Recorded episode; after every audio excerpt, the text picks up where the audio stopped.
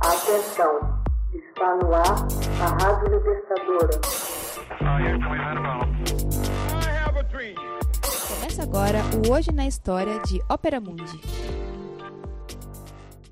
Hoje na História. 8 de janeiro de 1918. Presidente Woodrow Wilson enuncia os 14 pontos para colocar fim à Grande Guerra. Em discurso de enorme repercussão pronunciado ante o Congresso estadunidense em Washington, no dia 8 de janeiro de 1918, o presidente estadunidense Thomas Woodrow Wilson enuncia um programa de 14 pontos para pôr fim à Grande Guerra, a Primeira Guerra Mundial.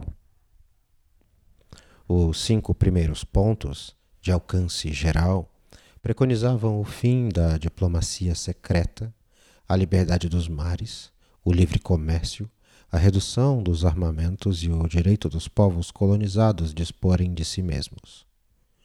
Os pontos seguintes se relacionavam com aspectos concretos da resolução do conflito, como, por exemplo, a restituição da Alsácia e da Lorena à França e a criação de um Estado polonês independente. O presidente sugeria reservar à futura Polônia um acesso ao mar. A reivindicação hitleriana sobre esse famoso corredor de Danzig estaria na origem imediata da Segunda Guerra Mundial.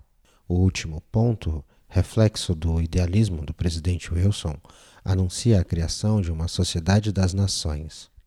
Wilson conseguiu fazer passar uma parte de seu programa no contexto do Tratado de Versalhes.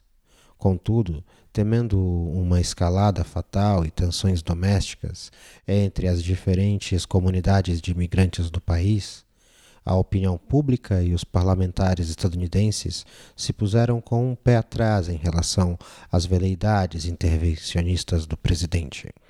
O Congresso dos Estados Unidos da América recusou-se a autorizar a assinatura do Tratado de Versalhes, bem como ingressar na Sociedade das Nações.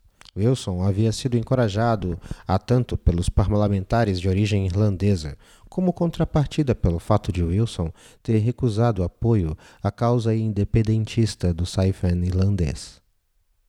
Foi um duro revés para a diplomacia de Washington e mais ainda para a paz futura.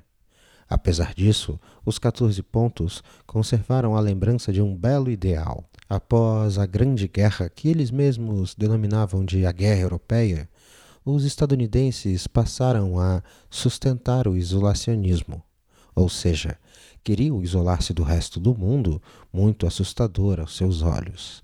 Era a escalada dessa corrente política que se traduziu a partir de 1919 pelas primeiras restrições legais à imigração e que perduraram até 1965. Em 1924, foi introduzido a obrigatoriedade do visto de entrada no território estadunidense. Hoje na História. Texto original Max Altman. Narração José Igor. Edição Laila Emanuele. Você já fez uma assinatura solidária de Opera Mundi? Com 70 centavos por dia, você ajuda a imprensa independente e combativa. Acesse www.operamundi.com.br/apoio.